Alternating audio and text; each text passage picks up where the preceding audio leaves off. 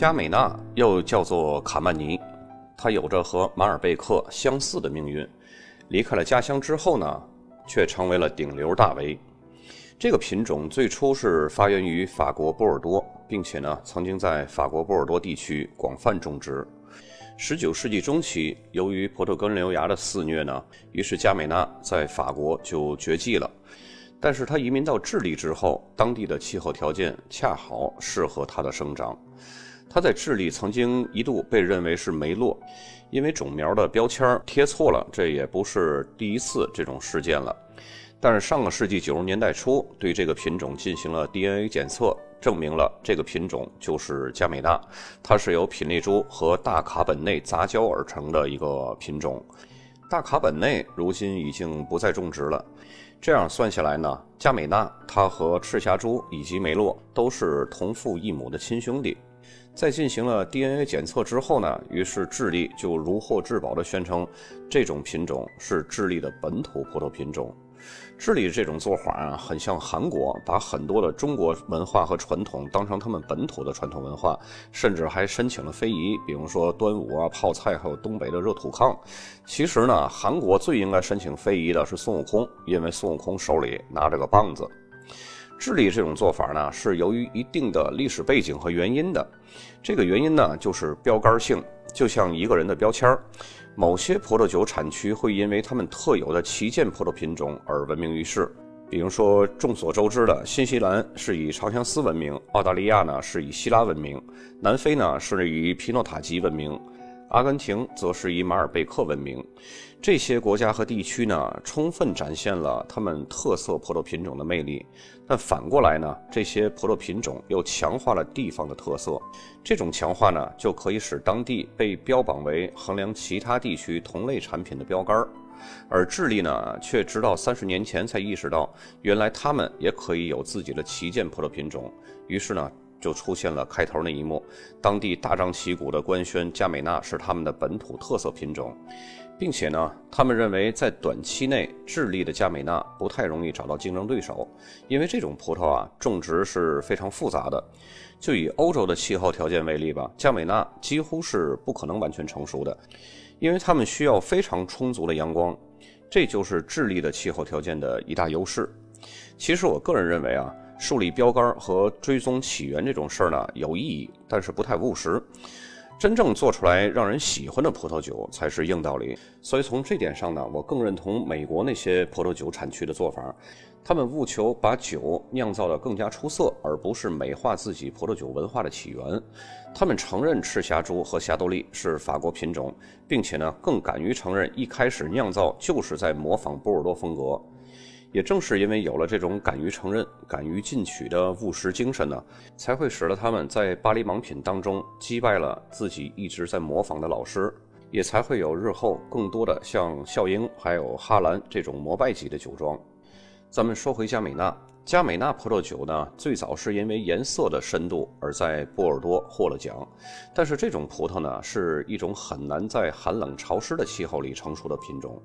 事实也证明了，它是在波尔多所有葡萄品种中最难顺利成熟的品种。即使在智利这种比较温暖的种植区呢，它也没有办法跟梅洛同时成熟。通常它会比梅洛晚成熟四到五周，这就意味着葡萄需要更充足的时间，还有晴朗的好天气来保证完全成熟。没有完全成熟的加美纳有着一种和品丽珠一样的青色草本植物味儿。由于品丽珠是加美纳的爹，所以呢，加美纳也有这种特性是非常正常的。但是很不幸的呢十九世纪的中后期，由于葡萄根瘤芽摧毁了整个欧洲的葡萄园。这种葡萄呢，它又属于易染病的体质，再加上它在波尔多一些个寒冷潮湿的天气状况下呢，很难开花。即使开了花以后，也不一定能结果，而且产量相对于其他的品种又低很多。因为这样的缘故呢，加美纳在波尔多的酒农当中就失宠了，很多的葡萄农呢就开始逐渐放弃种植加美纳了，并且在根瘤芽之后呢，其他品种纷纷使用了美国砧木进行嫁接。但是加美纳呢，却很难进行嫁接，所以也就没有被大规模的重新种植。如今在法国呢，只有十公顷左右的加美纳。智利是在一八五零年左右就已经引进了加美纳，当时是很富有的地主引进的波尔多葡萄树苗，并且呢雇佣了法国的酿酒师开辟葡萄园来酿造，这也是历史上第一例飞洋过海的酿酒师。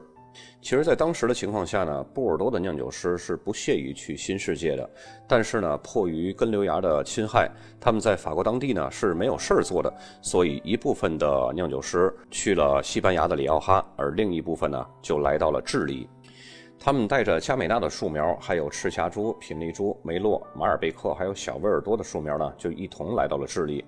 但是加美纳呢，在当时被贴错了标签，一直被错认为是梅洛。之后呢，也就这么一错再错的，一直被错到了，直到认定了他的身份，才正式更名。智利北面干燥的阿塔卡马沙漠，南面是与之隔海相望的南极洲，东面连绵不断的是安第斯山脉，以及西面的太平洋，保护了这里的葡萄呢免受葡萄根瘤芽的侵害。因此呢，中央山谷就成为了波尔多那些生不逢时的葡萄品种的避风港。直到后来呢。也就像大家一开始了解到的，智利官宣给加美纳证明了它不是梅洛，并且呢自豪地宣布这是他们的本土葡萄品种。虽然已经有了证明。但是时至今日呢，智利的酿酒师依然对如何充分利用他们本土的葡萄而争论不休。很多的酒类学家呢，依然认为加美纳必须要跟其他的葡萄品种混合酿酒，就像他过去在波尔多的那种角色那样，这样的方式是最好的。因此呢，加美纳可以在智利最昂贵的葡萄酒中找到。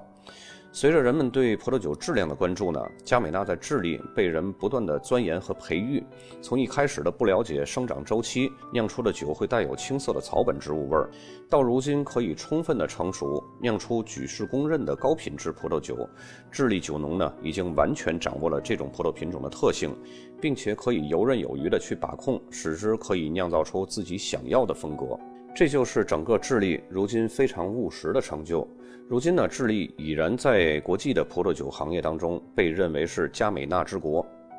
加美纳生命力是极为旺盛的，可以在贫瘠的土壤中生长，尤其是沙土当中。它的果实呢是很小的，呈现出的颜色是深蓝色，并且果实的风味集中度非常高。如果果实在没有完全成熟就被去采摘酿酒呢，可能会有明显的青椒或者是草本风味儿，就像我们一开始说的。如果刚好成熟的果实酿出来的酒呢，红色浆果味儿就会非常足，有时候呢还会带有胡椒还有番茄的味儿。而完全成熟的果实酿出来的酒呢，会有黑莓、蓝莓、黑巧克力以及咖啡的气息。酿出的酒液呢，颜色是比较深的，酒体非常饱满，单宁含量也是比较高，酸度是比较适中的，品质极佳。如果要是精细栽培，控制产量。还能酿造出极其优质的，并且集梅洛丰满肉感的魅力，还有赤霞珠草本雪松香味与结构于一体的葡萄酒。说到这里啊，大家就可以理解加美纳的口感区间了。如果做一个轻口味和重口味的坐标呢，它刚好处于赤霞珠和梅洛的正中间。世界上百分之九十的加美纳均产自于智利。加美纳既可以酿造单一品种葡萄酒，也可以用来混酿。就好像我们刚刚说的，时至今日呢，加美纳在智利还是一个很有争议的角色。有的酿酒师呢，觉得它只是一个小角色，只有当混酿的时候才会发挥点作用；而另一派酿酒师呢，则认为它完全可以独当一面，可以酿造出体现风土特色的佳酿，是智利真正的国宝级葡萄品种。当然，也有中立派认为加美纳什么都能做得到。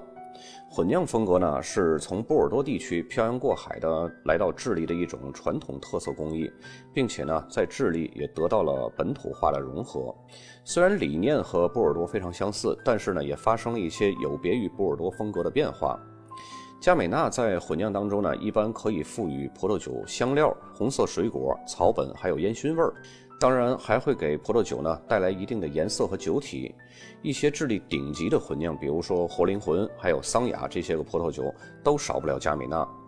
由于加美纳晚熟，所以呢需要种植在阳光充足、比较温暖的地区，才能刚好的完全成熟。而且呢还要确保当地的气候相对稳定，减少生长季晚期的降雨的影响。同时，当地酒农对于适合佳美纳生长的土壤呢，也是有争论的。一开始呢，佳美纳在谷底的这种比较深的冲积土中表现的是最好，毕竟那里呢排水性是非常好的，夹杂的粘土呢也能保留一定水分，可以维持葡萄藤在干旱的时候所需要用到的水。不过呢，现在很多顶级的佳美纳都是来自于智利全国各种不同的土壤类型，包括山坡上的花岗岩土壤。这无疑呢，就打破了加美纳只适应于一种土壤的偏见。不过有一点呢，当地的酒农是一致认可的，他们都是认为加美纳生长在肥沃的土壤上那是种不好的，极有可能生长出不成熟的葡萄。如今呢，在智利的阿空加瓜还有中央山谷这两个大片区的气候条件，便十分有利于佳美纳的生长和完全成熟。尤其是这两个大片区的子产区，像科查瓜谷、卡恰布谷还有麦坡谷，这三个子产区呢，都是智利佳美纳的优质产区。因为这三个产区的气候类型都是属于地中海型气候，阳光充沛，气候干燥，土壤呢富含矿物质。出产出的佳美纳葡萄酒呢，醇厚奔放，其中呢较为优质的还会有一定的陈年潜力。